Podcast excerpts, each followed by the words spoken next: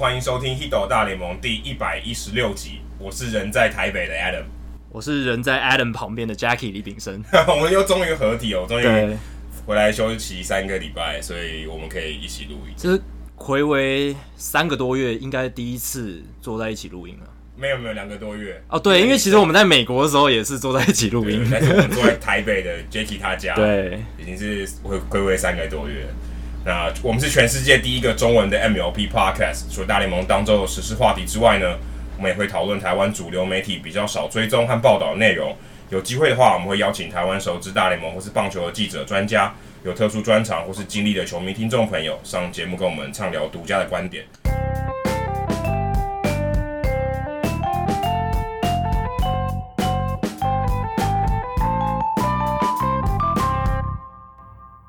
我们录音的这个时间其实是台湾时间六月十一号。嗯，在这个前一天哦，大联盟发生一件蛮大的事情，但不是发生在球场上，是 David Ortiz 在他的家乡多米尼加被枪击了。对，我看到消息的时候有一点不敢置信，我看到文字是不是对的？你可能你可能以为是假新闻，对，因为这种假新闻感觉铺陈蛮合理的。嗯，就是找一个很有名的人，然后枪击很奇怪的事，呃，很。不寻常的事情，对，冲击力非常强。因为想说，枪击第一个念头你想到一定是有没有生命危险。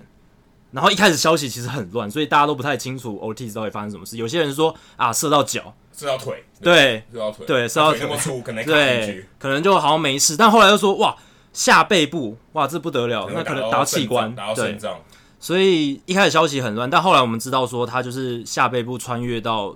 胃部，然后从腹部出来，但还好，经过紧急的手术之后，医生是说，哎、欸，他现在状况稳定，就是没有生命危险。而且，其实，在今天我们录音的这个早上，在清晨的时候，其实有说他已经搭飞机到波士顿，对，他已经被接回波士顿的这个哈佛的教学医院了，是用最高规格来总统总 统级的治疗吧？对，总统级的治疗。但这也可以凸显出，呃，最近几年啦，有一些拉丁美洲球员回到他们的祖国的时候，都会遇到一些。不祥的事情，像之前我记得 Wilson Ramos，对 Ramos，我第一个想到也是 Ramos，对，因为 Ramos 是我觉得是应该算最离谱的，因为因为他的家人被绑架，对啊，但但结果是好，就是好的是好的，他最后也是付了赎金，嗯，然后家人平安的回来，但是你就觉得这个，还我记得像 Miguel Cabrera 也有受到这种威胁，对，有，你就觉得这些拉美球员其实当他们功成名就以后，他们人在异地，假设他的家人还在他的家乡的话。其实是一个不定时炸弹，就变成一个目标了，很明显的一个目标，对不对？因为大家都知道你很有钱，大家都知道你们家现在越来越显赫了，呃，声望越来越好了，那难免，尤其是委内瑞拉这种治安现在越来越差的一个地方，会陷入更危险的处境。所以有很多委内瑞拉的球员其实是日日夜夜担心他们在祖国的家人，有些人就直接干脆把家人接到美国，这都是时有所闻的情况。但我觉得。多米尼加还没有到委内瑞拉那样子的地步，所以 Ortiz 发生这个事情，我其实是有一点压抑。尤其是呃，你如果有看到很多报道，像 Jeff Passan 他的报道里面就有说，Ortiz 在多米尼加是被当做神一样的看待，而且那个歹徒啊，他在行凶之后被现场周遭的民众拳打脚踢，就代表说其实民众对对对对，你怎么可以对我的神明做这样的事情？所以那个凶嫌其实也被打得很惨，但是。我一直不认为多米尼加是一个治安有太多差的地方，而只是他们的交通状况很混乱，这是真的。因为我们之前看到 Andy Marte 啊，有 Yordano Ventura 啊，Luis Valbuena，Luis Valbuena，好多人哦，都我记得 Valbuena 是在委内瑞拉啦。对，但是我刚刚讲了像 Ventura 他们应该是在他们祖国，就是多米尼加车祸伤伤亡，所以不知道哎、欸，我真的觉得。好多优秀杰出，还有 Oscar Taveras，都是在自己祖国，本来应该是回去看看家人，在家乡休憩的时刻，结果遇到这样不幸的事情。而且我记得有一个，其中有一个也像 Ventura 的，应该也是好像是克蓄意抢劫吧？如果记得制造车祸，有一个我记得是蓄意，对，有一个是应该是巴布维纳那个是有，哦、是对他跟他的朋友 Luis Castillo 是以前有来过台湾打球的卡斯提，卡斯提对。他们是有歹徒要抢劫，他们制造了一个车祸，然后结果身亡。那 Ventura 应该是开车开太快撞到山壁，但是都是很不幸的事件。但还好，Ortiz 这件事情是没没有生命危险。但是我看到消息也是，这个枪开枪这个人其实是杀手，嗯，他是呃算是被职业就被雇佣的，好像是真的要来行刺 Ortiz。对，因为警方从那个监视监视器的画面去看，其实他并不是要抢劫，跟一开始的报道完全是不一样的。他就是真的要去开枪，就知道他是谁 了。对，因为抢劫的话可能不知道他是谁，可能看他好像很有钱的样子。但哦，但这个看起来就是他是真的有针对 Ortiz 去做这件事，有目的的。然后很多红袜球迷都大受影响。不知道 Adam 你自己也是红袜球迷吗？你自己看到这个新闻，不知道你的情绪波动会不会比一般球迷还大？还是你你现在因为有当记者的关系也还好？哎、欸，说真的，我觉得还好。嗯，我没有觉得什么呃。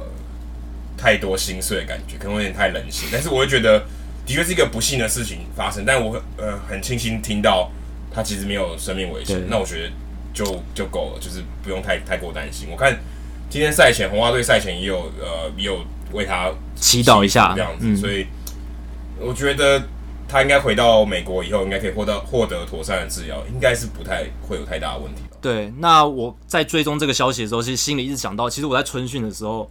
哎，刚刚好有看到 David Ortiz 本人。哦，对，我们现在跟他聊，就有跟他对话。对，因为他那时候在休息区里面，然后有记者拿着 Terry Francona 那时候去高空弹跳的休息室里面，对，在休息区里面嘛，然后拿高空弹跳影片给大家看，然后大家笑得很开心。结果 Ortiz 也进来，他也看那个影片，也笑得很开心。然后，哇，我对他的第一印象就是他真的身材非常的高壮，非常魁梧的一个人。然后他的所到之处，好像永远都是充满着笑容。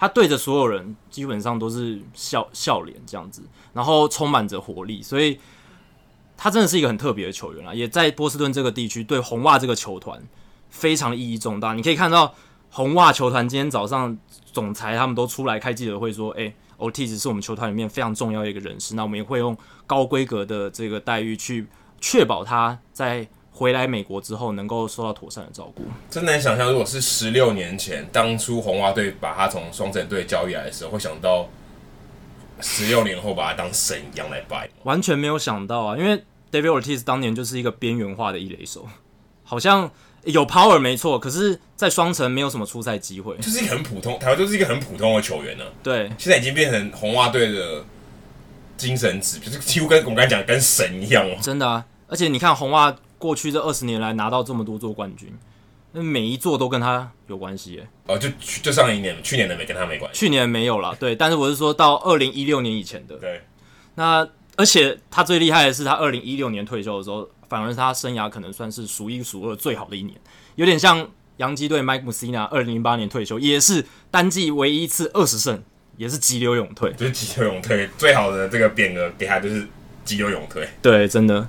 说到急流勇退，今年就最近啦，也有发生一件跟流有关、跟海洋流有关的。对，Max Muncy 今天打一个 splash，呃，前几天打一个 splash hit，打到、嗯、呃，现在叫 Oracle Park 的右外野 Macaulay Cove 里面。对，Macaulay Cove 里面打到这个海湾里面。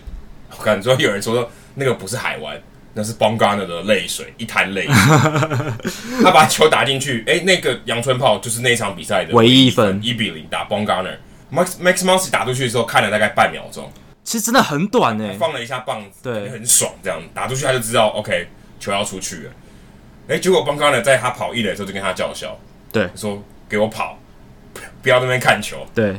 结果 Muncy 就说，哎、欸，你要要要去找球，那你去海里面找。这但这句话是后，这句话是他后来告诉记者了，因为其实当下是大家看不太出来到底讲了什么，应该都讲了一些不好听的话，对对对。但就还蛮好笑，就是这个这个对话，其实如果以后后来的角度来看，我个人会觉得，也许大家会觉得 Bon Garner 好像太老派，嗯，可是我反而觉得有 Max Muncy 这样呃有一点嚣张的动作，加上 Bon Garner 有反弹啊、呃，有觉得表达不满，我觉得才有这个张力，加一点香料在里面的感觉，加一点新香料，对。如果今天他就 OK 让你跑，然后让你看，诶，这好像不会成为话题，或者是 Bon Garner 骂了之后。Max Muncy 就叮叮也也没有回回敬，就这样就跑走，这样好像也没有那种火药味，所以有一点火药味，但是没有失控，对，也没有砸人。OK，这我觉得是呃，目前棒球我觉得比较一个合理拿捏的一个、嗯、一个一个状态吧。因为如果再后来，哎、欸，接下来有人丢 Muncy 丢 Muncy，对，那事情就不好看。或者是板凳清宫又开始打架，然后谁又要被禁赛，这是不好的情况。但我个人认为啦，我自己觉得邦嘎呢真的有一点反应过度，因为老实讲，我看了 Muncy 那个重播很多遍，我真的不觉得他哪里有过度的炫目或嚣张诶。因为他说实在，他就只真的看了不到可能零点五秒、零点三秒一下下而已，而且他放棒子的动作其实也没有说有甩的动作，他就只是把它放下来。对，然后他跑的时候就往前跑，他也没有叫，也没有对着队友说怎样怎样，就是用一些很嚣张的动作都没有。因为那个还不是一个很关键的全垒打，对，就事后看很关键。一局上半嘛，对，对啊，没有没有什么太好兴奋的地方，但是他打的确实很远，没错。那邦刚呢，我觉得是。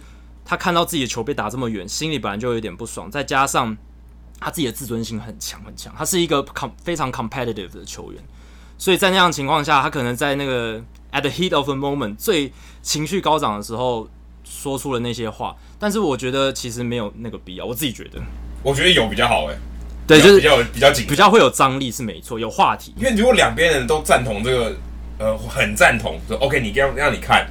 好像又没有那个火药味，就变得有点习以为常。当然，因为邦加呢，他有他自己的角色嘛，就他有他等于是在这个棒球文化里面有一个自己的角色。对，有这个角色才能凸显 Monksy 的角色。嗯、我觉得会一来一往，我觉得会比较好看。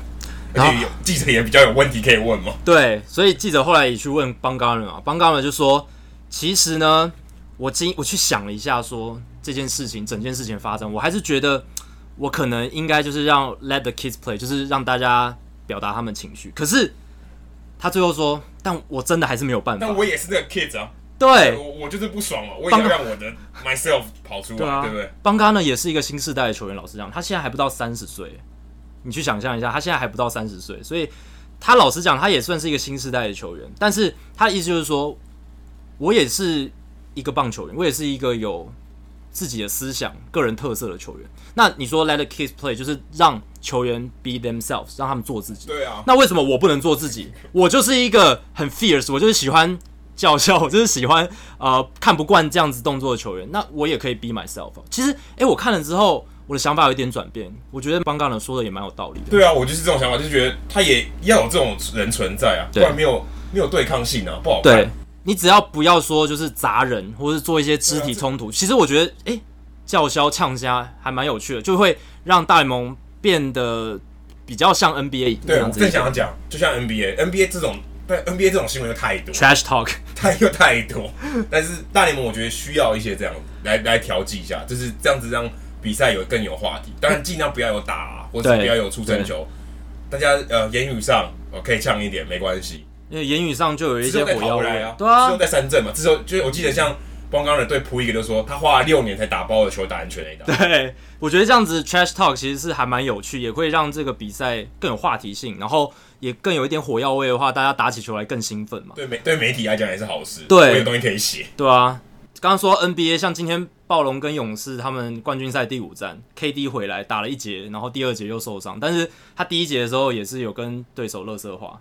就马上又有新的话题了，对不对？对，就是 KD 他这个系列赛都没有上场，但是他一回来，呃，又有呛虾，然后又表现不错，然后又受伤，然后这整个又让整个赛事的热度变得更高。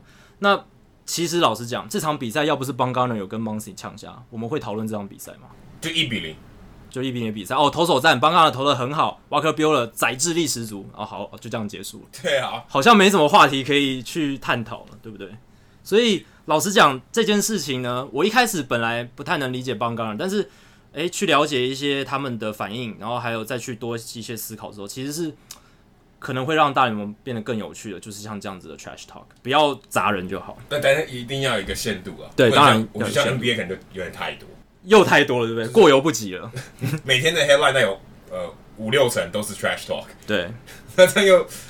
好像要模糊就焦焦点，太单调了。你东西就是要多元一点，不要不要那么单调，不要都是 trash talk。但大联盟 trash talk 少了一点，我觉得是可以再多一点。但是棒球场上的潜规则这件事情，过去这个礼拜有另一个例子就是比较不好的，就是洋基小联盟有一个球员啊，他在对方无安打比赛的时候，用触及去破解人家的无安打。九局上吧？对，就是最后了，已经快要完成了，然后他用触及。可是那个无安打是 combine no hitter。嗯，有人在有人在争论说，combine no hitter 没什么了不起啊，就重要性没有像单独的那么高。对啊，而且他本来他上场的责任就是要上垒啊，上垒，对，就是应该说就是不要被解决，应该这样讲比较好，就是不要被解决。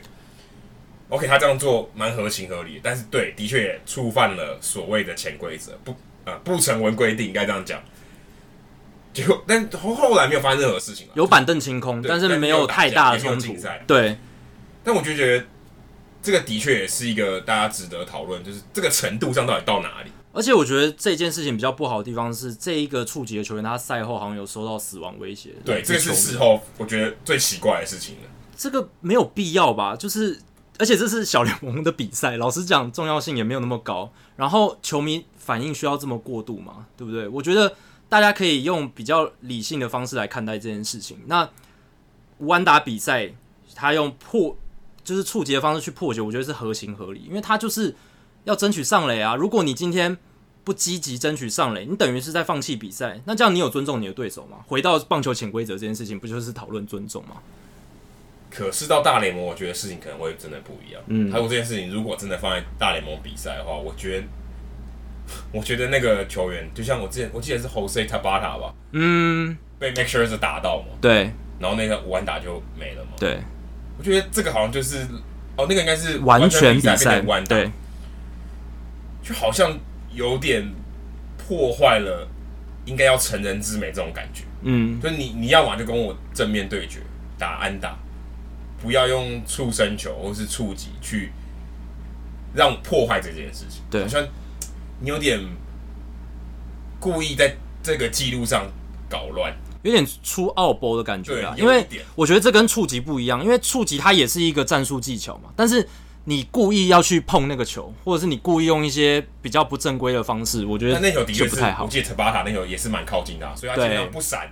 也是合理的，对，但塔巴塔那个很争议性，就是他可以选择闪嘛，对，他可以选择闪，但我们都知道很多情况，有一些球员他为了争取上垒，其实他是故意近身球他不闪的，就让他打到护肘，其实不会痛，或是打到护膝这样子，那那个争议性就比较高，打屁股也可以。对，我个人是觉得塔巴塔在那个情况下应该要闪会比较好，因为一个是被动，他是被动，对，他是被动的，那。这个主动的这种偷点争取上垒是一个合理的进攻策略，所以我觉得在洋基小联盟的这一个案例，我觉得它是合理的。那塔巴塔那一次，我自己是不太能接受，因为我那一场也很关注，我也想看到 Scherzer 投出一个历史性的记录。所以，如果真的放在大联盟舞台上，有跟真的真实的记录有关联的时候，我觉得标准可能会不一样，会绝对不一样，而且受到的关注也绝对会不一样，讨论度也完全不一样。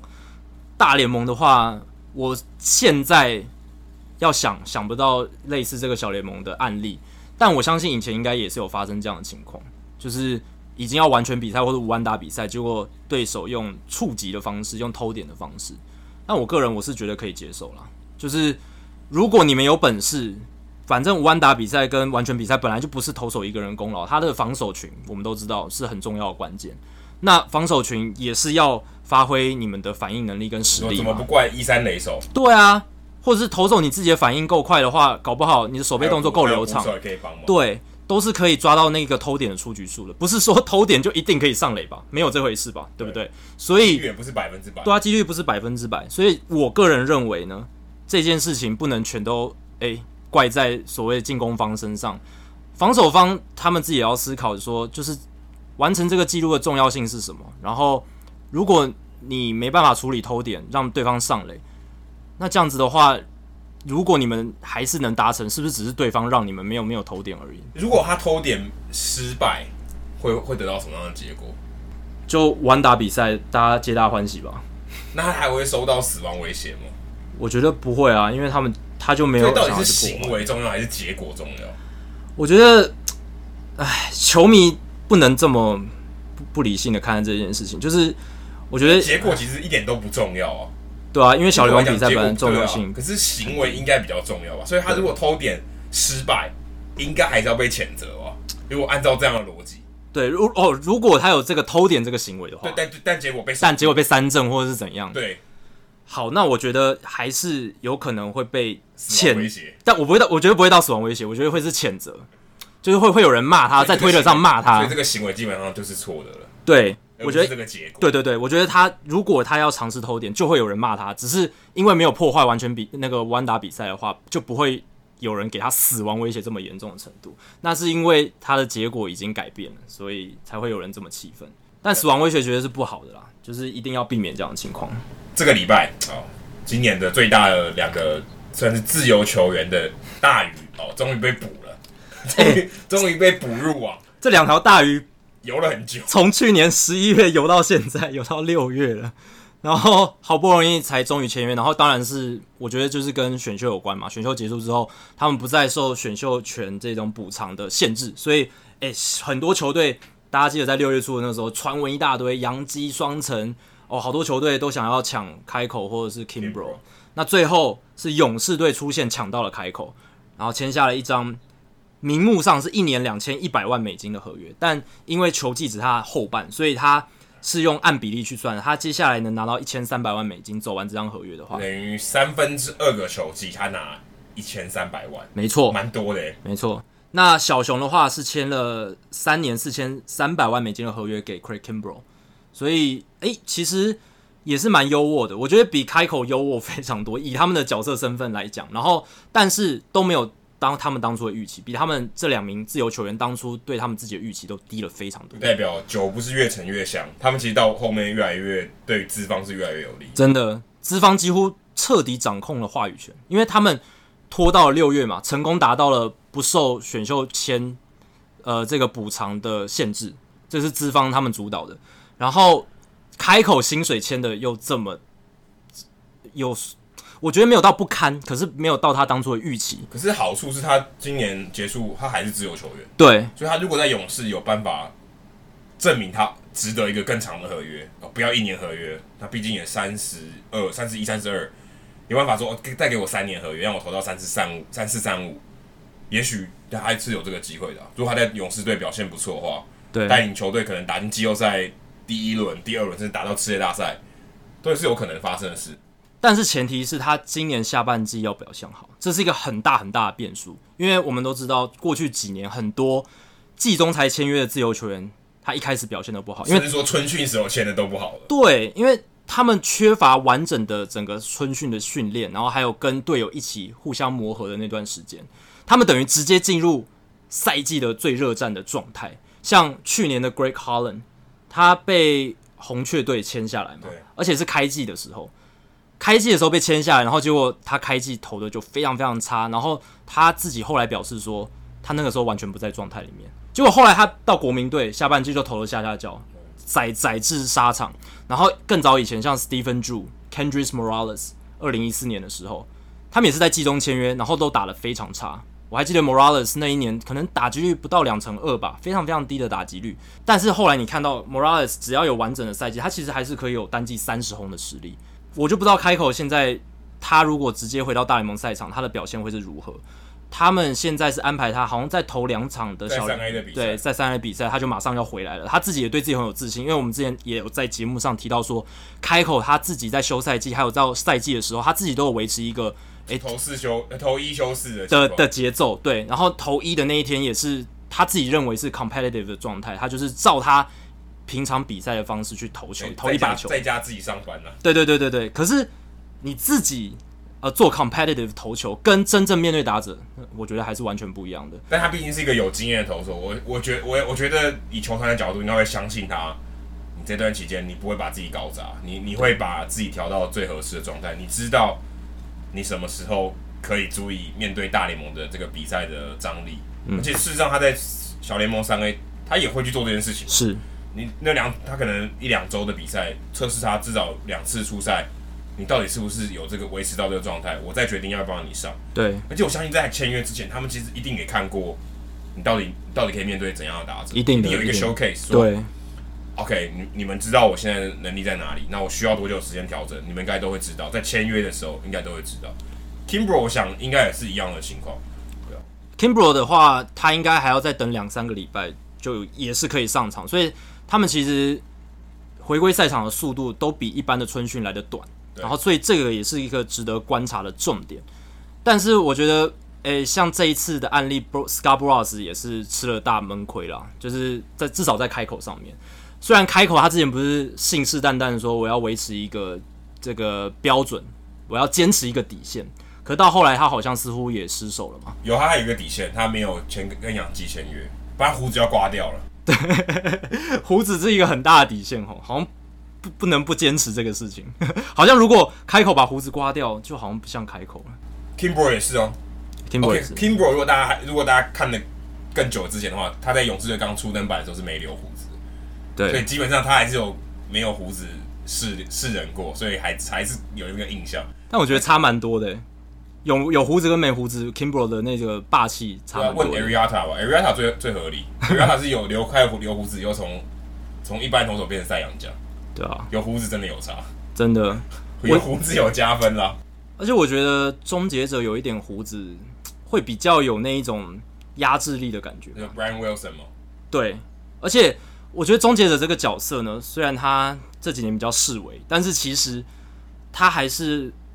棒球场上话题度很高的一个位置，尤其是在比赛后半段，比赛张力比较高的时候，看到他们，你还是会觉得莫名的兴奋，对不对？你看到期待感，对，有个期待感，你会看你你会预期到说，哇，他应该会有很快的球速，他会有很漂亮的变化球，而且他上来就是毫不保留的全力拼投，就是抢抢好抢好球，然后投的非常快，这样子。像昨天 Josh Hader 也是又是一个一局三 K 的表现。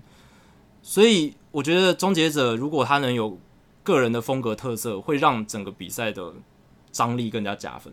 你知道我想到，呃，我回来之前我去访问王伟杰嘛，王伟杰现在的牛棚教练就是以前大名鼎鼎的 Eric Garnier。嗯，那个你现在看到他，他把胡子剃了，然后也没有戴眼镜了。哦，看起来超普通，就是整个气势差很多啊，气势完全不见了。嗯，他也变瘦了，看起来超普通了。我想，我想他们那些。如果今天一般的球迷去看那场比赛，看到 Eric Garnier 坐在那边，我想认出他来的人应该蛮少的。你不是有在社团 PO 吗？对啊，我看到之后，其实我也想了好久，他到底是谁啊？然后我后来去查了游击兵的小联盟投手教练，才发现，哦、我是我是我当下跟他讲话的时候，其实我就已经我我之前就知道了，是因为我在那边等，我在等等黄杰。但是我我我说我看到照片的时候，其实我根本看不出来他是谁，因为他少了那个胡子，然后没有眼镜，真的。看不太出来，对啊。然后我是去查了之后才知道，哦，是 Eric Gagne，因为你有你有故意就是给大家一个猜测的机会嘛，就是说，就好像我有留说这是，对对对对对对对对。然后因为我好奇心就很浓烈，我就想说，哇，这到底是谁？这到底是谁？然后哦，原来是 Eric Gagne，真的看不太出来。如果开口第一天刮胡子的话，可能不知道能不能第一眼就认出他。就像 Degrom，他其实把头发剪短的那一刻。我也是花了一点时间才适应，就头发剪短是比较比比胡子，我觉得比较轻微一点。可是也是会觉得，哎、欸，好像跟我之前熟悉的这个球员不太一样。也也许吧，也许这个真的头发是他一个一个特色。对，那勇士队现在有了开口之后，他们年轻的先发群等于有了一个资深的球员来助拳，我觉得这是很重要的，因为他们。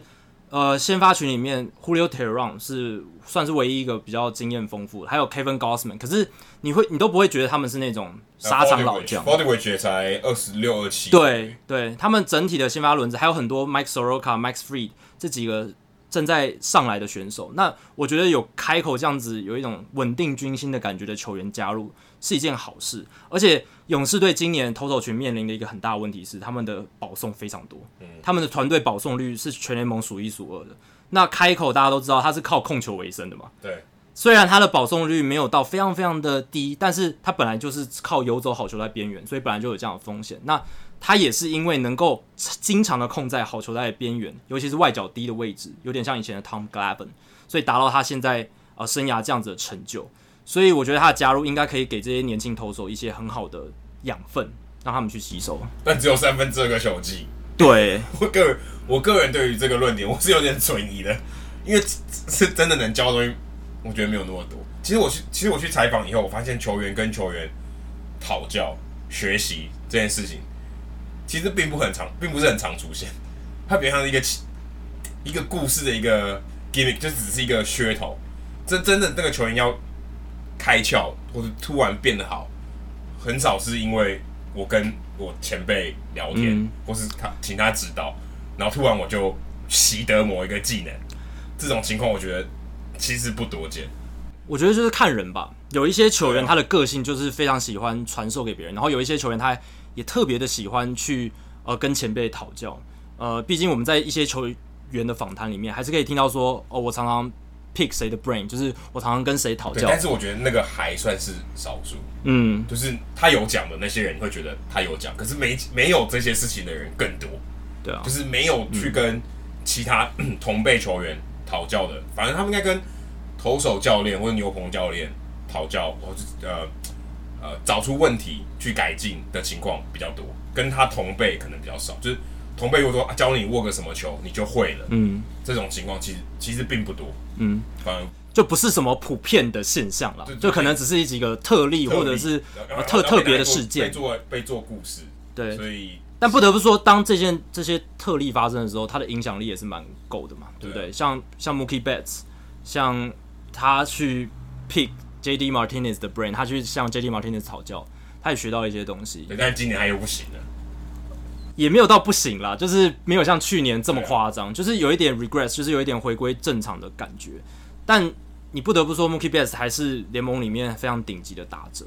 那我觉得回到开口跟 Kimbrel，Adam，你觉得他们两个人在这个下半季表现会跟他们往年的表现比起来会是怎么样？你觉得会进步、退步还是持平？我觉得应该就是持平。我个人觉得 Kimbrel 应该会退步。嗯。因为 Kimbrel 其实，在去年下半年，感觉宰制力就已经有点往下掉了，有警讯了。他的控球状态，尤其到下半季变得非常差。虽然他没有呃没有报道说他真的有受伤或去开刀或、嗯、或者什么，但我觉得他多少有点伤，嗯、然后影响到他他现在的表现。因为他以前不是这样的，他以前控球蛮准的，对，然后球速很快，球威强，控球又精准，几乎是完全打不到。对。但他在季后赛当然表现，我觉得算是有回复到大家期待的水准，但没有到那么好。但我觉得他下半去年下半季在红袜的时候就已经觉得不是很稳定了。嗯。但今年他到小熊队，我觉得未必可以回到他以前的水准。小熊队这几年好像常常换一些很厉害的终结者，像 Aroldis Chapman、Wade Davis、Brandon Morrow、Brandon Morrow、Morrow 现在在受伤哦。对，Morrow 他们就是因为 Morrow 受伤才会想要找这个 Craig Kimbrel 来嘛，对不对？对啊，所以而且他们现在牛棚真的也顶不住，可能只有 Stroke 勉强可以，Cishek，但是如果真的要一个胜利组很很稳的投手，没有，所以他们选择去花这个钱去把 Kimbrel 请过来。因为小熊今年的牛棚真的蛮陡的啊，因为开季的时候 Craig Edwards Jr. 完全整个控球大走样，他的投球动作，他在我记得是在春训的时候吧，被抓说他不能用他在春训练的那个投球动作，所以他后来整个控球大走样，他花了好长一段时间才慢慢恢复他以前的手感，然后 Strop 表现也不是很理想，Morrow 又受伤，所以他们真的需要一个 dominant 的后援投手，而且我觉得他们会被这两个球队签约有一个最主要的因素。就这两个球队，他目前都还有分区冠军的很大的机会。对，他们需要这个 push。对，他们虽然绝对不是那一个烂队，嗯，但是他们就是需要说，OK，我需要把这个环节赶快补起来。而且在呃，可能交易大限还没有，大家还没有出手去去整队他整备他的军队的时候，去去去找更多加强的那个帮手的时候，我先把它签下来。而且他们等于不用牺牲一些交易的筹码，他们等于就是用钱买战力，这是一件好，就是怎么讲？机会成本相较于那一些把大物星球换走换集战力的球队来说，我觉得机会成本是小一点的。用钱能解决就，对，能解决，但也不见得每一个球队都愿意花钱。当然，但是你如果回顾二零一六年小熊把 Aroldis Chapman 换来的时候，他们付出的代价，Gleyber Torres，哇，现在他们同队，对啊，跟这个现在用钱，哎、欸，一一年大概一千多万美金，我觉得这个签 Craig Kimbrel 就。比较划算，就是先先不论 Kimbrel 表现的怎么样。对，如果说到这个，Eloy Jimenez 也也是小熊队的，对啊，所以 Jimenez 跟 Torres 我现在都在小熊队，哦，有点可怕，非常可怕，打线会 完全不一样。但是你也可以说，万一 Gleyber Torres 没有被交易，Chapman 没有到小熊，小熊没有办法拿到总冠军，没有到小熊队，对吧？小熊接下来几年也没办法维持这么好的战力，所以这一切都是很难说。可是我觉得。诶，勇士跟小熊至少在这一笔的操作上是做得蛮聪明的，而且对他们来讲，补开口跟补 Kimbrel 是边际效益最大的。为什么？因为你看勇士在国联东区，他跟费城人其实是非常拉锯，战绩非常接近的。那你补了一个诶 WAR 值可能一年最后下半季也可以给你 maybe 二吧。那这样其实就对他们的战力的提升，对他们在跟费城人竞争国联东区冠军就有很大的效益。那小熊也是，小熊跟酿酒人，他们目前也是在拉锯，一下子是小熊国国联中区的第一，一下子是酿酒人嘛，一直在拉来拉去的。那当然，小熊现在的得失分表现比较好是没错，可是你不能预期到这个表现可以一直延续到季末，你很难说。所以补强牛棚很重要，而且他们对这两支球队战力增强是例行赛加上季后赛。如果他们有打进季后赛，肯定是为了季后赛。对，但是他们对现在例行赛也很重要。对啊，他们想办法要抢下分区龙头，对，有机会进到季后赛。如果是像道奇、双城或是太空人这种球队补的话，其实完全对他们例行赛没有任何意义，因为他们现在几乎笃定就是躺着都能进季后赛。他们现在思考的补强点全部都是说我要怎么补强季后赛的阵容，所以这也有可能让他们觉得说我没有必要这么早出手，或者我慢慢静观市场的变化，这是一个可能的点，因为。对这些球队来说，他们例行赛完全没有要什么战力即刻补强的必要性。对，因为他们可以确定他们一定是买家，但是他们在等谁是卖家。对，因为我我知道哪些球队是卖家，我才能锁定我要的我要的人嘛。而且谈判上才可以比较谈的好的条件。所以也许他们的策略是 OK，等到买卖双方比较明朗一点，对，比较明朗浮出台面的时候，OK，我们再来再来讨论这些事情。没错。好，那刚刚有提到费城人嘛，其实这个礼拜一开始的时候。Andrew McCutchen 就传出不好的消息，呃，整季报销。他在跑垒的时候扭伤了他的膝盖吧？被 Ian Kinsler 玩弄。Ian Kinsler 对，然后还有有有点被他队友 Jean Segura 害了，因为 Jean Segura 他打出那个飞球之后，他没有认真跑，所以造成 McCutchen 他必须好像要好像回垒这样子。对，要回垒。对，所以他那个回垒那个动作，因为那个急停，所以让他的膝盖受伤。这也是 我觉得是很难预料。我想 Kingsler 或 Segura。在当下应该也，也没有想到会有会有这种这么长远的影响。对，然后有很多球迷对 Segura 非常气愤，因为 Andrew McCutchen 其实是费城人今年很重要的一个球员，他 Segura 也很重要，Segura 也很重要。可是 McCutchen 少少了 McCutchen，他们等于少了一个进攻火车头。McCutchen 今年打第一棒表现非常好，保送选的非常多，他在受伤的那一刻还是国联的保送王，上垒率非常好，而且他今年的长打火力感觉起来也比往年更出色。但受伤的状态之下，痛失了一员大将。不过很有趣的是，我们上礼拜不是才提到说，Jay Bruce 的补强好像对费城人没什么意义。对，只是一个代过。没想到 Jay Bruce 充分的打我们脸。他第一个礼拜转队，第一个礼拜，我不知道这是不是很少见的记录，但就拿下国联单周最佳球员。对，他好像就有，我记得他有单单场。好几支安打，三支安打，四支安打，然后然后第一场就双响炮嘛，然后前几场比赛就打了十一分打点进来，而且每一个都很关键，打击率三成八一，四支全垒打，十一分打点得了六分，长打率是变态的一点零四八，长打率就一点零四八，这个产出是我在交易发生的当下完全没有预料到的，他可能甚至我很怀疑他单他他生涯有没有单周过打过这么好成绩过。对啊，不知道他有没有过去拿过单周最佳球员，这是还可以再查一下。不过这么单周这么好的表现，真的蛮令人压抑，而且留给诶新东家的球迷一个超级好的印象。那当然不可能延续到季末了，就看 Jay Bruce 他在接下来费城人下半季的表现怎么样。可是确实是弥补了 McCutchen 受伤整季报销，至少第一个礼拜的缺口，整个补上去，然后让他们维持在国联东区的领先地位。对，这个还是事后看是一个蛮及时的交易，真的，你完全不会想到会有这种事情发生。对啊，你他是不是大概就跟 Ian Kinsler 把那个球故意掉在地上一样难预料后面发生的蝴蝶效应？对啊，费城人总管 Klentak 他是不是有通天眼呢、啊？他是不是预期到说啊，接下来这一天会有 会有这个 McCutchen 整季报销的情况出现，所以赶快把 Jay Bruce 交易过来，不然为什么那么刚刚好？Jay Bruce 在如果你玩 Fantasy，他应该是在当下那个时候，可能是在自由球员市场，在 FA 的球员呢？对啊，因为他打局率太低了。然后你把他签过来，然后瞬间打爆发，你如果打 Head to Head，你稳稳赢。对啊，有点像这种概念，你突然好像捡了在 FA 捡了当周你预期到会爆发的球员的那种感觉。对。而且 Jay Bruce 的今年的打击形态，我觉得变得很极端。他以前的打击率还不会那么低，他以前就是至少还是维持两成五的打击率，上垒率也维持的不错。可是他今年就是完全就是好像有点 Joey Gallo 化的感觉。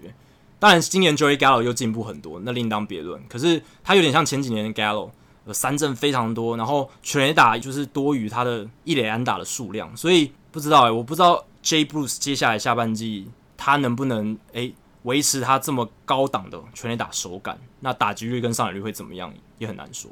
搞不好也参加全垒打赛，对，有可能啊。但是像他这么年纪这么大的球员，会想参加全垒打大赛吗？我不知道，但是 Vladimir Guerrero Jr. 搞不好会，已经同意了。他已经同意了吗？但是他还没受邀，这是一个问题。就是 ESPN 的记者 Marty Rivera 他在场边问他说：“哎、欸，小葛，如果你今天被受邀参加全垒打大赛的话，你要不要？”小葛就说：“当然，点头答应。”可是那是 Marty Rivera 问的，不是大联盟问的。欸、全垒打大赛需要受邀吗？要受邀，就是大联盟要问他们要不要。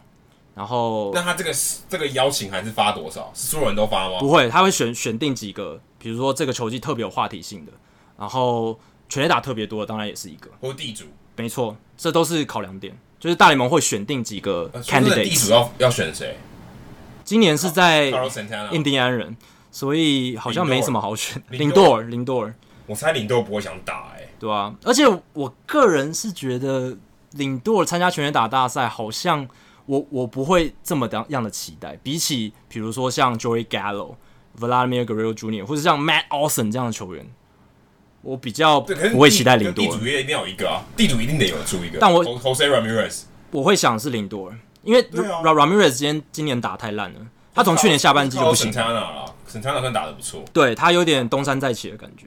没别人了，没别人了，因为今年印第安人的打线实在是烂到不行。张玉成原本有跟我透露，他如果上大联盟，他是想参加，但没办法。我会想看他打。他现在他在二 A 的时候有打过，是打过二 A 明星赛的全员。他是完全可以的，他 power 超强。可惜他现在受伤，现在去复健。但是今天好像真的没有人，没有人可以打哎、欸。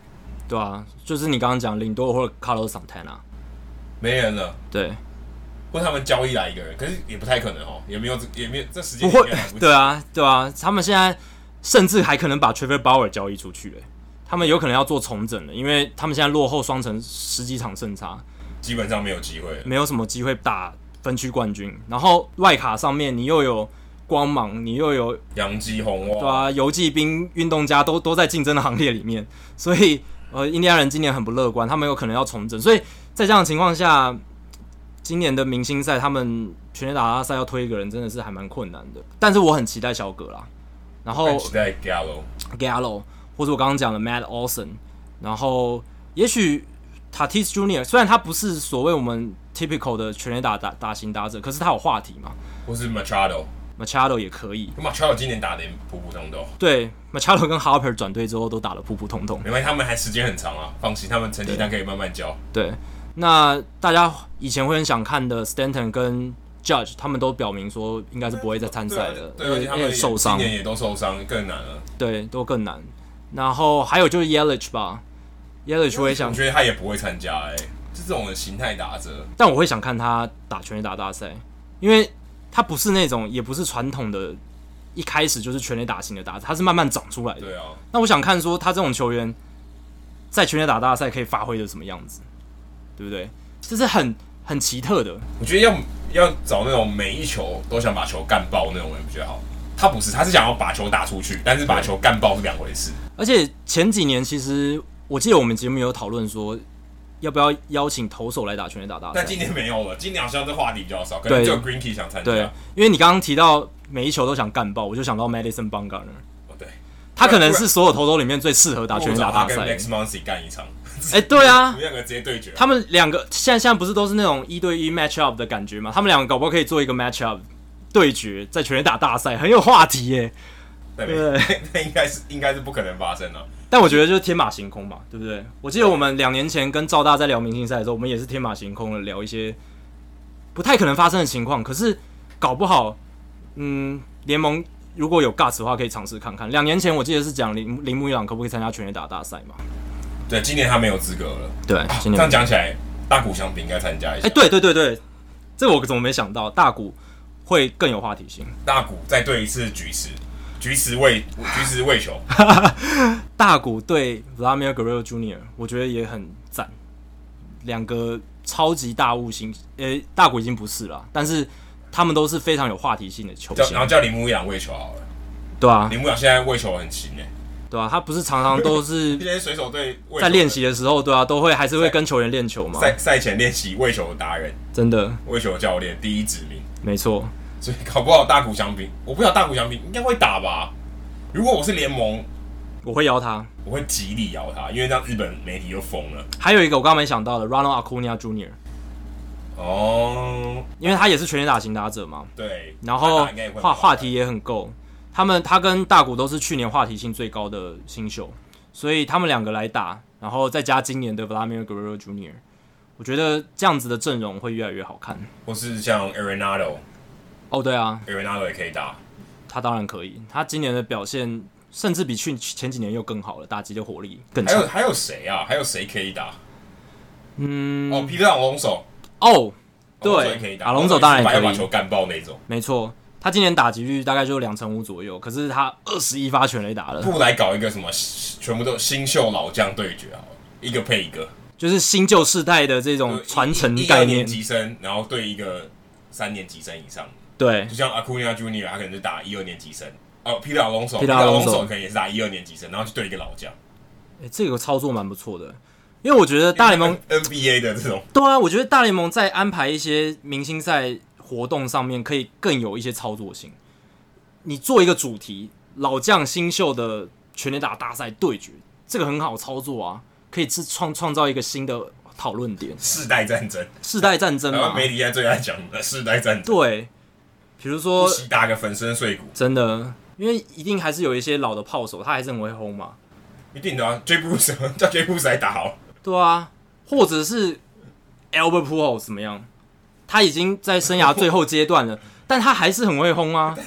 全垒打赛好处，他完全不用跑嘞。对，这也是一点，他就专心轰。他现在其实也是干球哥的感觉，他也是常常就是打到球就是飞得很远，然后但是常常打不到球，这是他最大的问题。但如果他能参加全垒打大赛，然后在生涯的末期再制造一个话题，再制造一个小高峰，我觉得也还蛮好的。三十五岁以上的组别嘛，跟 Nelson Cruz 一起打，然后跟一个二十七岁以下的这样子。哎、欸、Nelson Cruz 也可以打老将组嘛？对啊，他够老啊，而且他前两天，呃，至少昨天他是连四战开轰，哎，对啊，就是整个火力又上来了。不然也可以 Chris Davis，C 的 Chris Davis，然后跟 K 的 Chris Davis，这有点太故意了，这样有点对啊，太。太刻意了哈，对，有点太太刻意。可是不知道你没有注意到 K 的那个 Chris Davis，他从四月份一开始的时候干了很多支全垒打之后，停了很久，停超久。他五月份只有一场单场双响炮，然后再又过了一个月，直到昨天才又开轰。哎，他他为了要维持那个两成四七，OK，他最近又回到有在在两成四七左右徘徘徊。可是他的全垒打怎么突然就突然消失的感觉？前阵子我记得他有受伤，嗯，有有进到上面名单一阵子。对，其实忽然会这样子长打整个消失不见，通常跟选手的受伤、身体状态比较大的就是不健康啦，关系是不健康，状况不好，对，全垒打自然出不来。没错。好，那上个礼拜其实说到一些争议啊，Clint Frazier 他也有争议，但是他的争议不是像 Max Muncy 跟 Bumgarner 是球员之间的争议。他是跟媒体的争议，因为他上上个周末他在对红袜比赛，大家如果还记得，他守右外野非常惨啊，比赛中失误连连，只有一次失误，但其实是三次失误。对，就是那种安打球没接到，让他滚到后面的啦，然后高飞球右外野高飞球他赶不到，让他落地了，判断失误。对，但是接到没接到，有一个问题是他赛后却不太想跟媒体讲话，哇，这个又触犯到了一些球员跟媒体相处的。一些禁忌了，坦白说也不是潜规则，因为后来我看了，我去看了这篇这些报道以后，嗯，我才发现原来劳资协议中其实是有鼓励球员，所有球员都要跟媒体说话，嗯，就是如果今天媒体找你，他你基本上你是需要做一些回答，你应该说你你有义务回答。其实这个道理很简单嘛，因为球员能赚那么多钱，电视媒体、电视转播，他们跟这一些。资金都紧密牵连，他们付了这么大的权利金，他们付了这么多的代价，争取到转播的权利，然后就是希望可以完整呈现赛事给球迷嘛。过去这有点不太一样，因为转播单位跟呃报道的，就是去访问的媒体，基本上还是隔开的。因为访问媒体，他可能跟转播完全没关系，他可能是文字的，或是他可能也是像一个 podcast 主持人，大家可以问你一些问题，他可能跟转播没有什么关系。但基本上媒体就是。跟球员的关系就是鱼帮水，水帮鱼。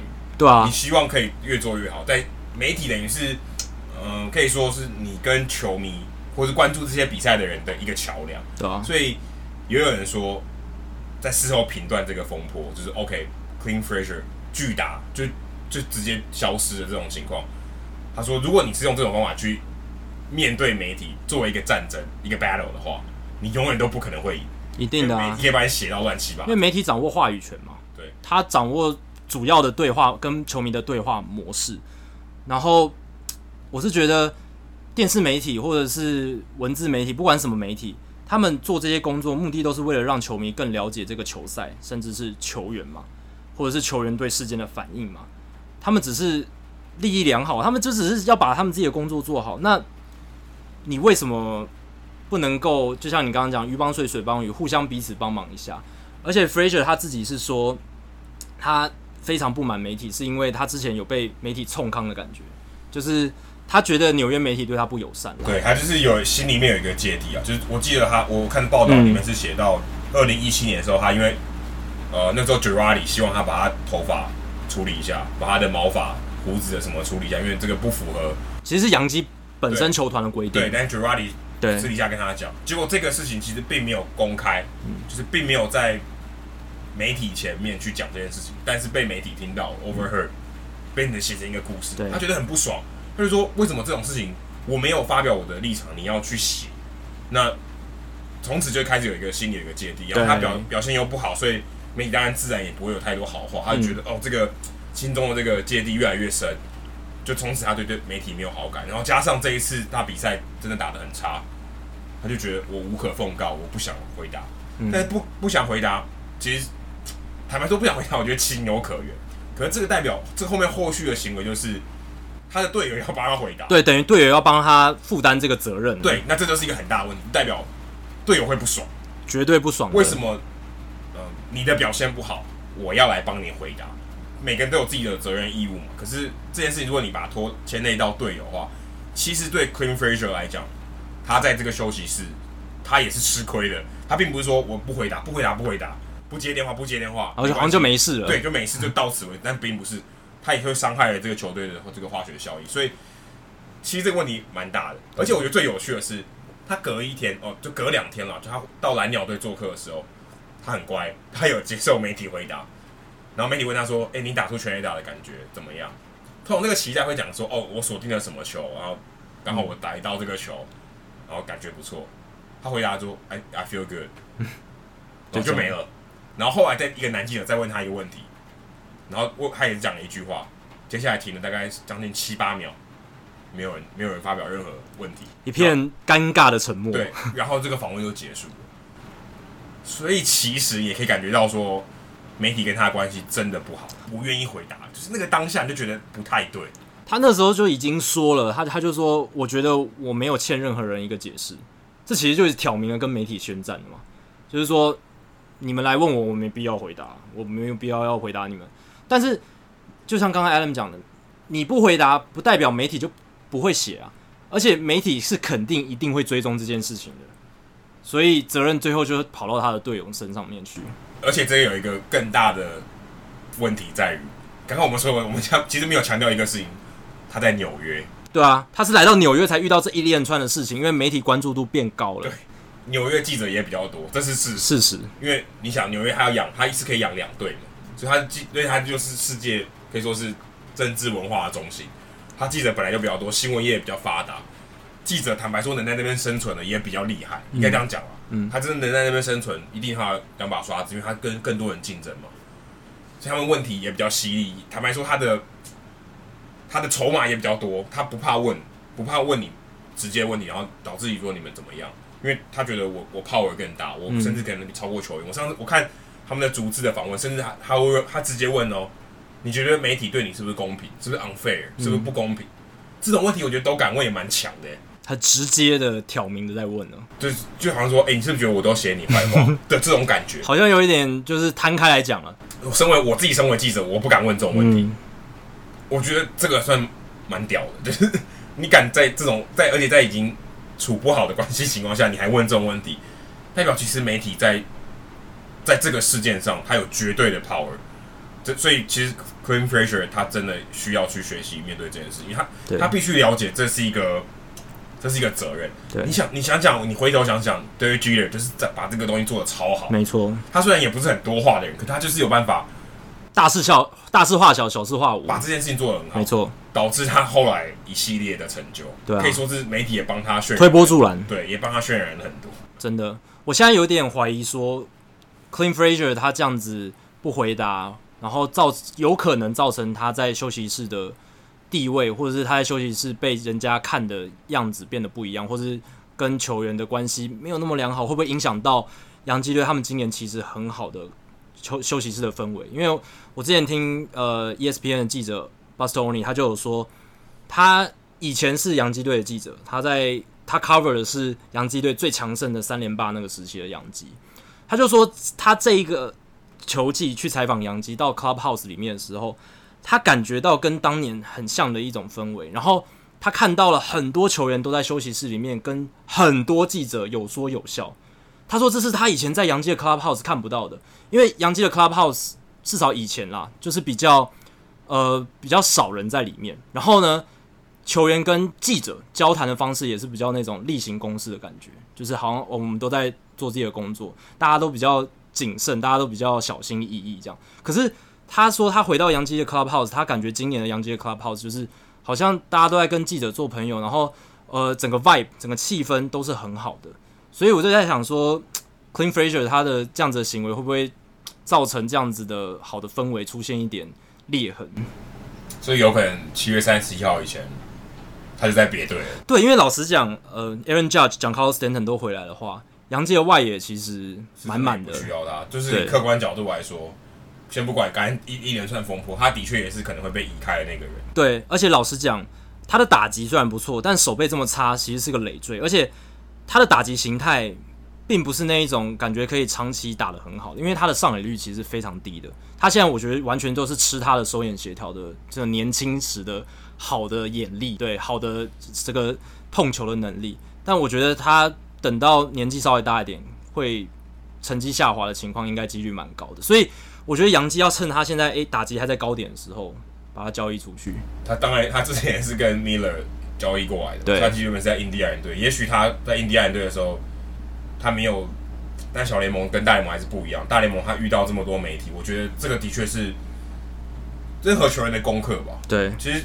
其实我在看这个新闻的时候，在去做功课的时候，我我想到就是之前方祖涵前辈有上过我们节目的方祖涵前辈，他写了一篇文章关于陈伟英跟当地的记者，嗯，Craig Mish。如果你有在跟马林鱼的消息的话，你会知道 Mish Mish 对于陈伟英完全没有好话，因为当陈伟霆二零一六年来到马林以后，当然表现没有到很理想，受伤什么，哇，他对于那个陈伟霆来讲是就丑化一堆的，这样就是当然跟我们不一样，因为我们是台湾的媒体，是。美国当地的媒体当然以 Craig Mish，他在他在媒体之间，他也算是比较比较尖锐的那种人，比较尖锐。都跟我我自己观察，他跟其他媒体记者来比，他的问题也的确比较尖锐。他面对球队的高层，面对 Don Mattingly，他的这些问题其实都是比较尖锐。坦白说，都是比较比较没有为人设想，是就是这种东西，如果让球员听到，感觉很不舒服。嗯。那方祖安前辈他他这篇文章里面其实就讲到说，Mish。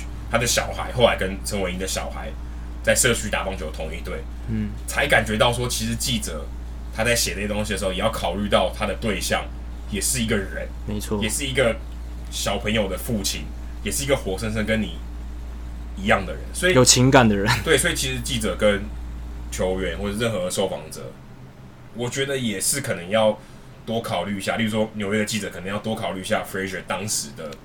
这些情绪、啊，情绪，将心比心将心比心。也许换个方式问，或者你可能也，其实我觉得这个罗马不是一天造成的，他会拒答纽约媒体的问题，就想要逃避。我觉得是真的，是可能是美纽约媒体对他之前实在太苛刻。对啊，因为我们就刚刚提到了嘛，就是头发事件，其实还有一个球衣背号事件，他也是被处理的不是很好。就是 Mickey，他想要 Mickey Mantle 的春训背号，就觉得他可能真的已经受够了。那只是这个是一个引爆点，对，而且我们刚好可能我们两个都算是有在媒体业，所以我们觉得这件事情我觉得很少见，也很有趣，很值得拿出来聊一聊。因为球员跟媒体的关系，其实大家你可能看到都是媒体呈现的球员，嗯，媒体之外没有写那些东西，其实也是很多很多很有趣的地方啦，没错，但是也很多很现实的地方。对，那我觉得 Frazier 如果杨基要交易的话，其实可以拿他去换先发投手啊。你看他们今年球季结束之后，CC 就要走了嘛，然后 J Happ 也很老了，然后田中其实这几年的状态，呃，虽然投的还是很好，可是。他毕竟年纪也是越来越大，我觉得杨基还是希望可以走比较年轻化一点，尤其是先发投手的部分。所以，诶 Frazier 我觉得以他现在诶价值还算不错的状况下，可以换到 maybe 好一点的这个年轻一点的先发投手也说不定。也许他只是想要这种方式赶快离开，把把自己逼出纽约的概念，纽约的镁光灯。对啊，其实是这让我又突然想到大谷翔平，他当初选择的时候，我想多少也有点这种感觉。嗯。他不想要太多，有啊，我们那时候讨论到。媒体这种东西，你知道这其实很残忍的。对，媒体对你其实是很残忍。他也许就想说，如果我可以选择，因为 Frasier 没得选嘛，嗯，我可以选择，我希望可以避免掉这些东西，嗯，我可以选一个稍微可以比较善待我的一个媒体环境，是，也许吧，嗯，对吧？但田中很厉害，对吧？他插活下来，他在纽约活下来，真的，所以黑田也是，对啊。所以其实他们真的是蛮不简单，尤其尤其他们是日本人，嗯，那日本媒体加上美国媒体，当纽约媒体，他们能存活下来真的是非常不简单。说到不简单，我最后想提几个这个礼拜有一些名人达成生涯里程碑的事情，像是巨人总教练 Bruce Bochy，他达成生涯在巨人带兵的千胜，而且他距离生涯两千胜只到只剩不到五十胜了，所以今年会达标吗？有机会啊，但是要看巨人队的造化。怎么样？有危险，蛮危险的。但是应该不太可能吧？巨人队的球员还对媒体说，他们希望能帮 Bosch 老教练再拿两千胜。剩不到一百场，只剩五十，就是差五十胜。哦，对，对对对，只剩三剩不到三分之二了。所以要五成胜率，哎，对啊，巨人队要五成胜率很难。对啊，所以我个人是不看好 Boch 能拿到生涯两千胜。而重点是他今年就要退休，对，这是他今年最后一年，但。不管他没有拿到两千胜，他最后都会进名人堂。即便他生涯带兵的胜败，教练的这个对是这个方式，对对对对对，是以教练的身份。即便他生涯带兵，他其实胜率不到五成，可是他一定还是会进名人堂，因为他那个三三冠军实在是太令人印象深刻了。而且其实他在九零年代带教室的时候，他就已经把教室带到世界大赛了。能想象教室在世界大赛吗？没错，是发生过，在一九九八年没有拿下冠军。对，可是能带进去已经很了不起了。那另一位 Adrian Beltre，他今这个礼拜背号二十九号在游击兵主场退休了。对，Jordan 哥有趣，有趣，有趣，一定要的啊！Adrian Beltre 跟他这么熟，对不对？然后我这让我想到，其实 Jimmy Rollins 也在今年费城有帮他办一个退休仪式，可是没有退休背号，哎。我我就想说，哎、欸，你看 Adrian Beltre 他在游击兵打了九年，哎、欸，确实很长，可是不到十年嘛，哎、欸，其实八年而已，二零一一年到二零一八年才八年而已。但是 Jimmy Rollins 他在费城人打了十四年呢，基本上都在费城人，对他就是费城人的标志，对他就是费城人标志。可是费城人好像没有那么快退休 Jimmy Rollins 的背号，反而。游骑兵好快就马上退休 Beltre 的背号，你觉得这是什么原因？我这次去访问，就今年我去国民队球场，我才发现 Jason Worth 的退的背号也被国民队退休。哎，哇，这个我不知道，这个好难让人想象啊。还是我看错？但是 Jason，但是这是 Worth 啊，W E R T H。对，E R 的很少，所以应该就是他。对，所以我觉得很神奇，Jason Worth 对国民队有这么大影响哦。所以这真的是。Case by case 哦，就是看那个球团他自己对这一个球员的情感是什么。对，就像 David Ortiz，又回到我们刚刚一开始的话，David Ortiz 隔年就被退休了。可是费城人也蛮离谱，费城人对 Rollins 的情感也很深厚，所以我就不知道他们球团在搞什么。照理来说，应该今年就可以直接把他的背号退休了，我是觉得啦。对，因为因为他有退休仪式嘛，对啊，就顺顺理成章。对，Holiday 好像也还没退吧？Holiday 的好像在蓝鸟已经退了。但费城人还没退，费城人都不确定，一定也没人敢用了。一定对啊，这而且三十四号这个号码在棒球的在棒球界本来就是一个很常备用的号码。对，像名人堂投手 Nolan Ryan 三十四号，这是大家都知道的事情，对，所以应该是不会有人在蓝鸟或者是费城人队用三十四号这个背号。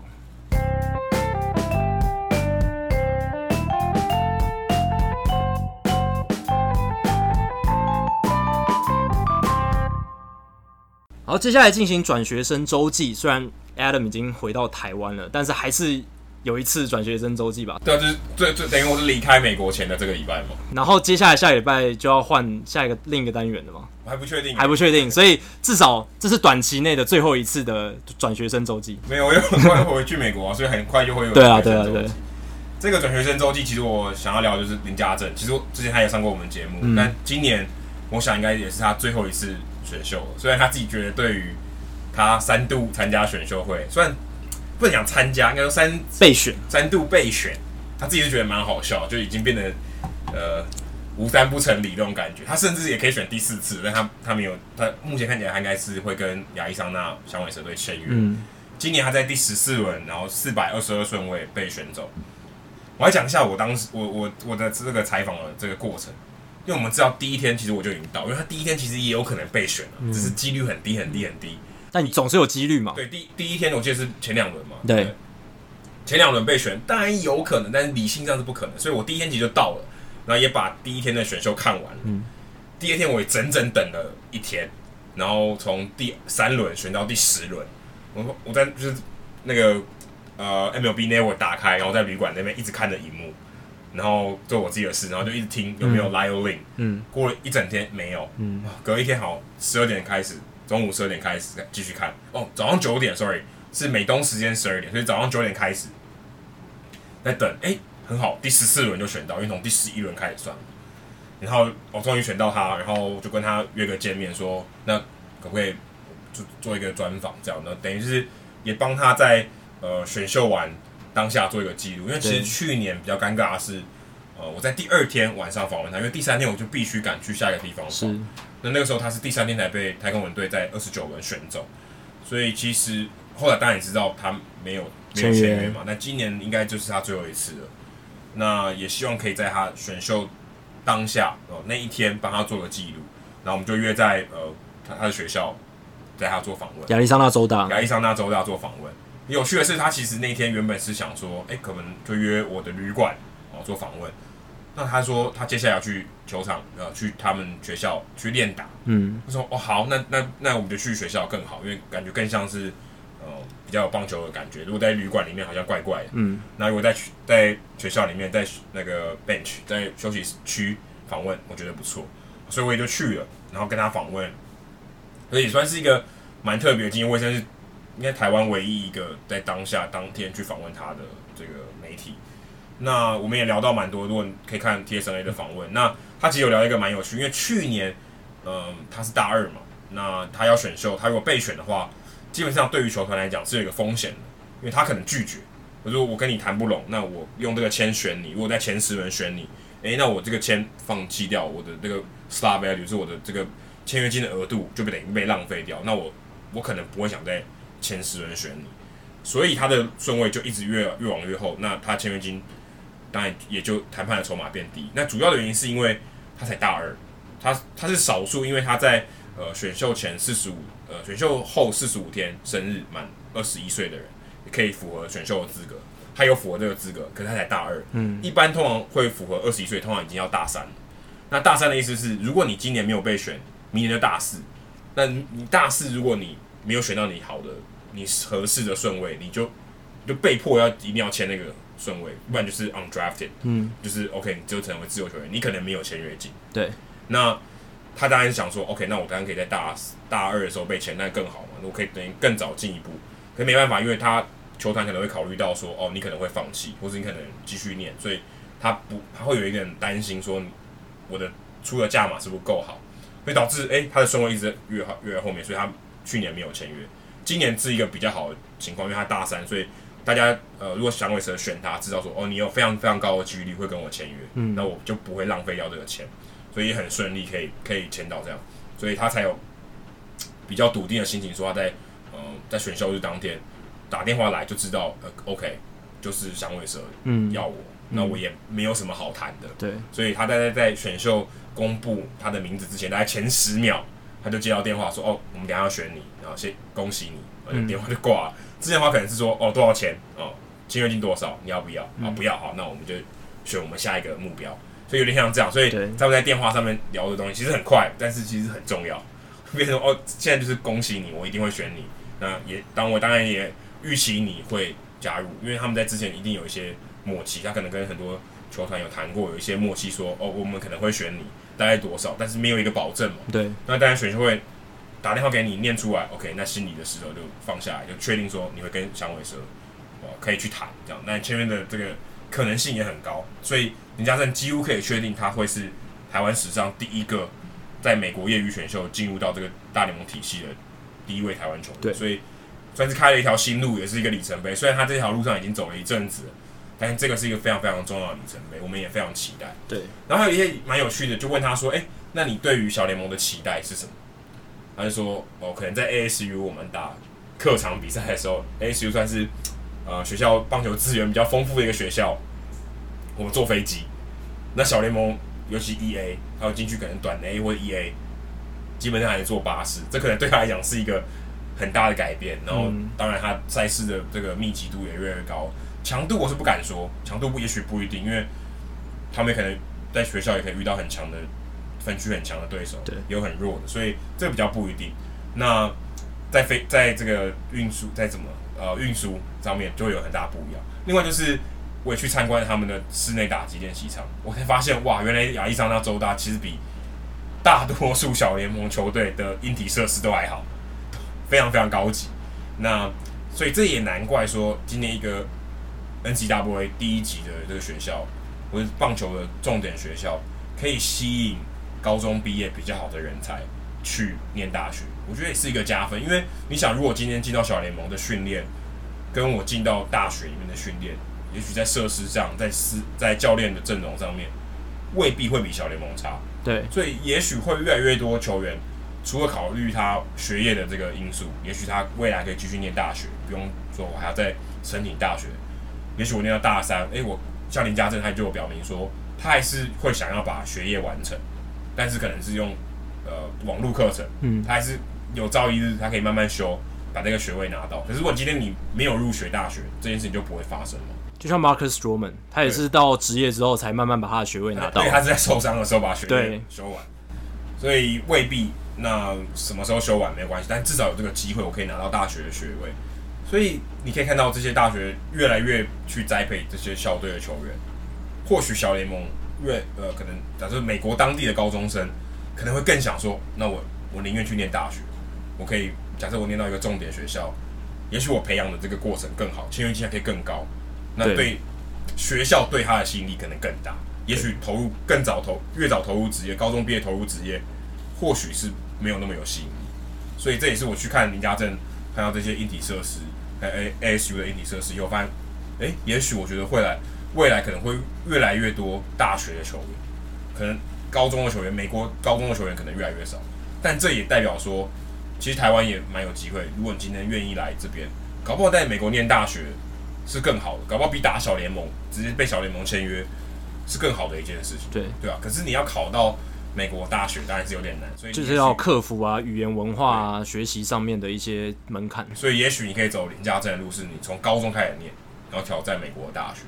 对，我觉得这是一个蛮不错的路。林家正也现在示范给我们看，所以如果大家有兴趣，也可以听听看林家正怎么讲。我记得之前我们节目也有聊到，我们也邀请他上我们节目来聊这件事情。亚利桑那州大真的是很顶尖的一个棒球大学了。你看他们今年选秀会也算成果丰硕嘛？你看他们第一轮第十顺位 Hunter Bishop 就被选了。其实，诶、欸，很不容易。全美这么多大学，这么多学校有都有棒球的 program，你能够有球员在第一轮的前十顺位被选到，那是多了不起的事情。他的队友呃 Spencer Torkelson 现在才大二，所以还没有资格选。嗯、但林家正跟我透露说，他应该会是前三的。对啊，明年的前三。托克森我也记得，他就是跟 Bishop 在打线中间，几乎就是跟其他所有选手成绩不一样的那一个打者，代表是有可能养出这种几乎是全美可能前十的球员。对啊，他们以前就养出了 Dustin Pedroia，就养出了 Barry Bonds、Reggie Jackson，没有什么好讲，他们就是真的是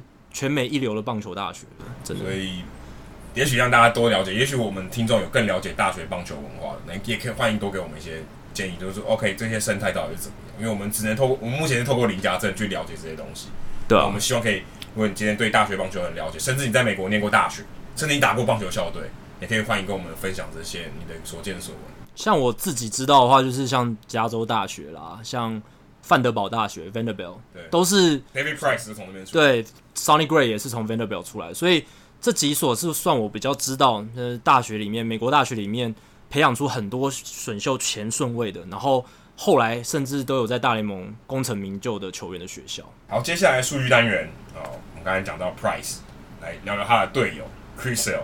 对，虽然他今天先发，诶，胜投被搞砸了。他今天投了也不错，但是胜投被搞砸了。但是他在六月五号的时候，他对皇家投出暌违三年来到红袜后的首次完投完封，就靠他自己不给牛棚了，我自己才能赢球这样子。他甚至在第八局的时候投出所谓的完美一局 （immaculate inning），就是九球三次三振，全部都是好球这样子。然后这是他本季第二个完美一局。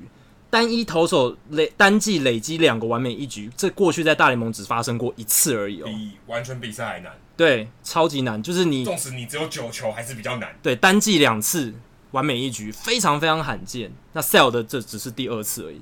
那第一次的话是呃名人堂投手，以前在一九二八年在费城运动家的 Lefty Grove。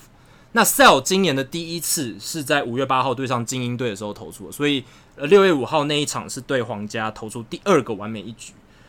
名人堂强投三振好手 Sandy Koufax、Nolan Ryan 还有 Randy Johnson、Max Scherzer 是史上除了 Sale 还有 Grove 之外唯四个生涯成绩投出两个完美一局的投手。可是我刚刚讲的 Koufax、Ryan、Johnson、Scherzer 他们都不是在同一季、同一年。对，他们不是同一年投出的，他们只是生涯累积过两个完美一局，你就知道这有多难了。我刚刚讲的 Koufax、Ryan、Johnson、Scherzer，他们都是大联盟史上三阵非常非常厉害的选手。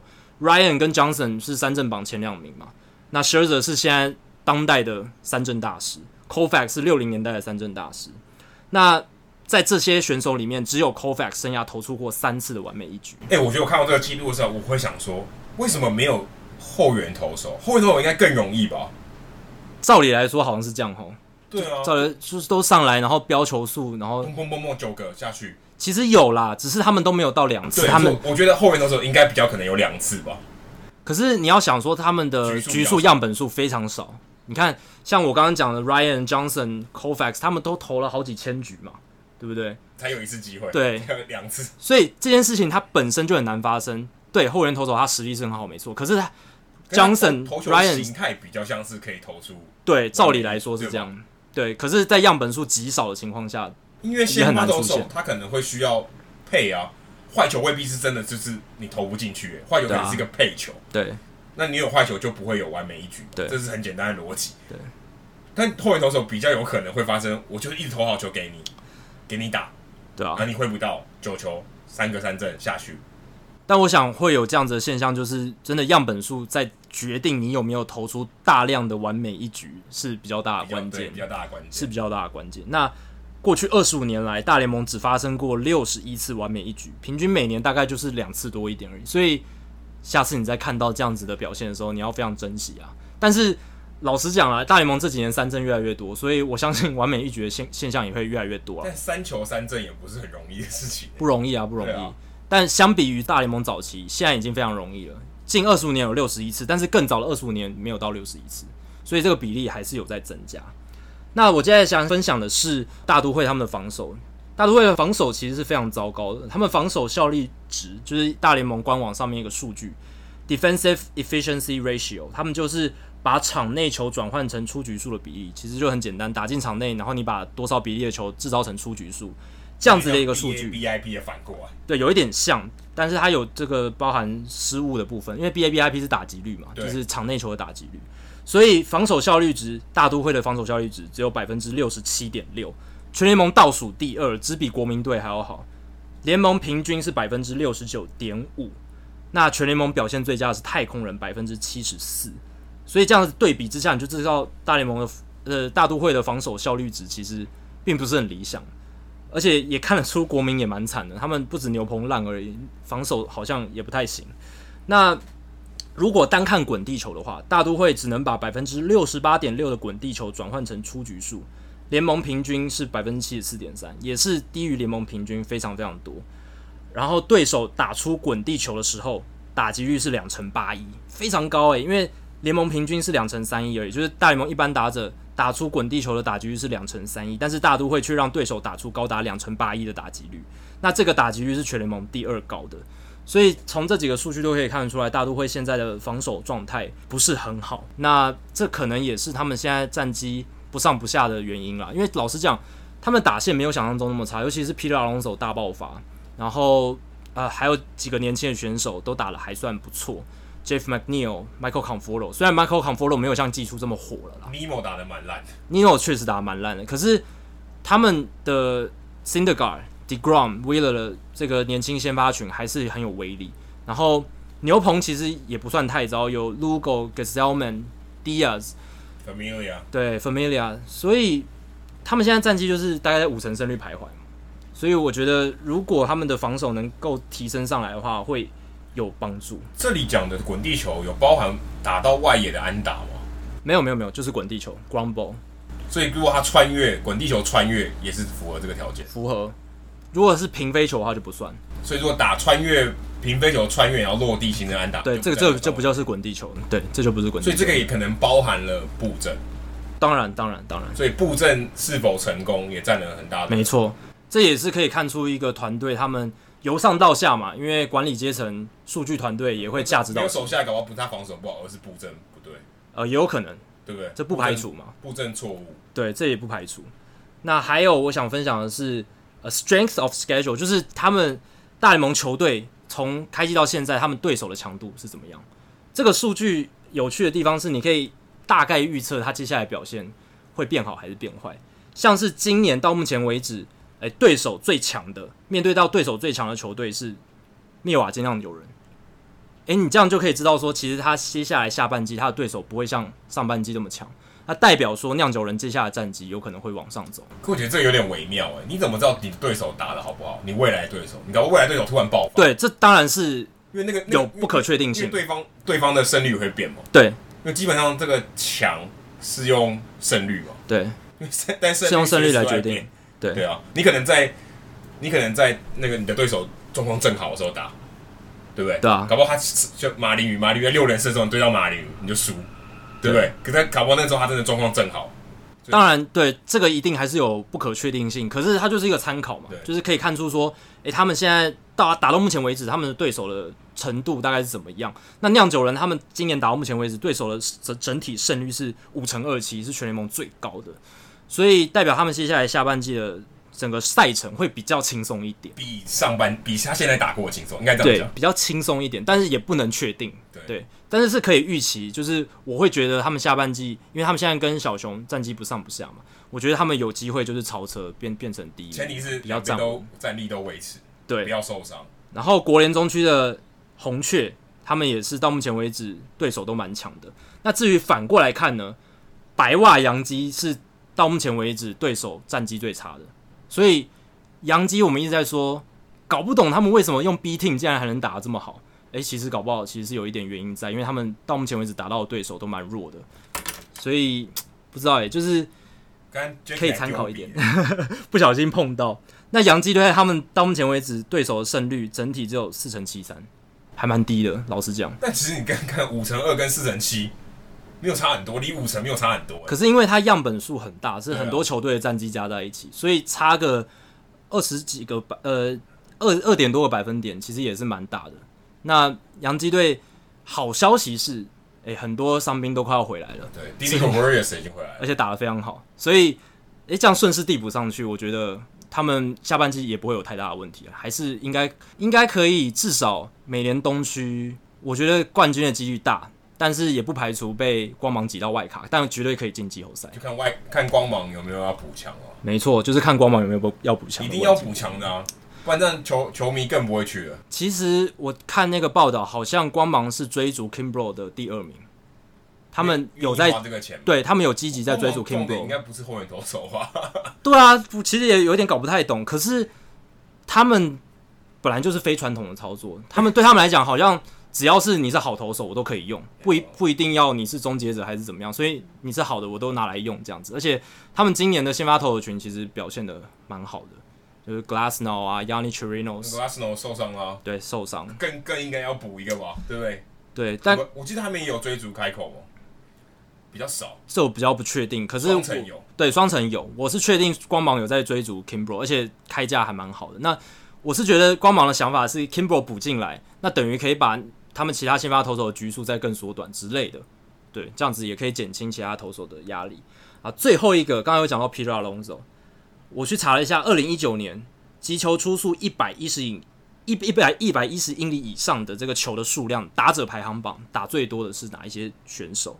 第一名就是 Peter Alonso，总共有两个球员球员并列，他跟 Joey Gallo 今年都已经打出了十八颗击球出速一百一十英里以上的球。这代表什么？这代表他的 raw power 骗不了人，非常强。而且我觉得你要能稳定的打出一百一十英里以上的球，不止 power 要好，你的击球的球星的能力也要强啦。那这前十名也可以看出现在状况正好，或者是今年打得特别好的打者有谁啊？第三名是 Avisail Garcia，光芒队的炮手，十六颗；Mike Trout 十六颗；Anthony Rizzo 十六颗；双城队今年补强的 CJ Cron 十五颗；Gary Sanchez 十五颗；Josh Bell 海盗队破茧而出的选手也是十五颗，还再来最后是 Ronald Acuna Jr. 十四颗，还有 Jorge Soler 十四颗。那这些选手都是长打 power 很好，挥棒 power 很强，而且打击实力、手眼协调都还不错的选手。当然，Joey Gallo 跟 Peter Alonso 他们是真的挥大棒挥得很出名的。可是 Gallo 今年的进步真的是让人觉得有点出乎意料。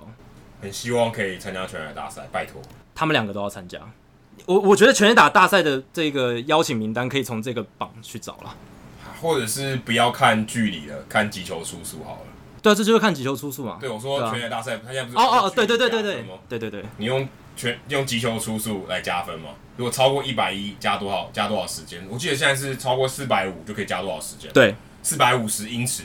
所以如果击球出速超过一百一，然后加多少？所以大家就这样的话情况就是大家会更用力把球打中。欸、这个 idea 不错哎，这样大家会更干球，这样子会更开心，大家看得更开心，这样。但大家可能感觉不到了。对，这个唯一的缺点就是你在画面上很难感受得到那个张力。感觉得到。对，远近你就哇，好远好远，好厉害，然后数字又跑出来，就是有加成效果。对，但击球出速可能感觉不到，而且那个可能、啊、可能误差更大一点。对，这倒是。好，以上就是《Hito 大联盟》第一百一十六集的全部内容。如果大家喜欢我们节目的话，欢迎加入《Hito 大联盟》在脸书的社团 “Hito 大联盟讨论区 ”（H I T O 大联盟讨论区）。按加入，回答三个简单的问题，就可以进入社团，跟我和 Adam，还有其他我上过我们节目的来宾以及听众朋友一起讨论棒球，分享大联盟的消息。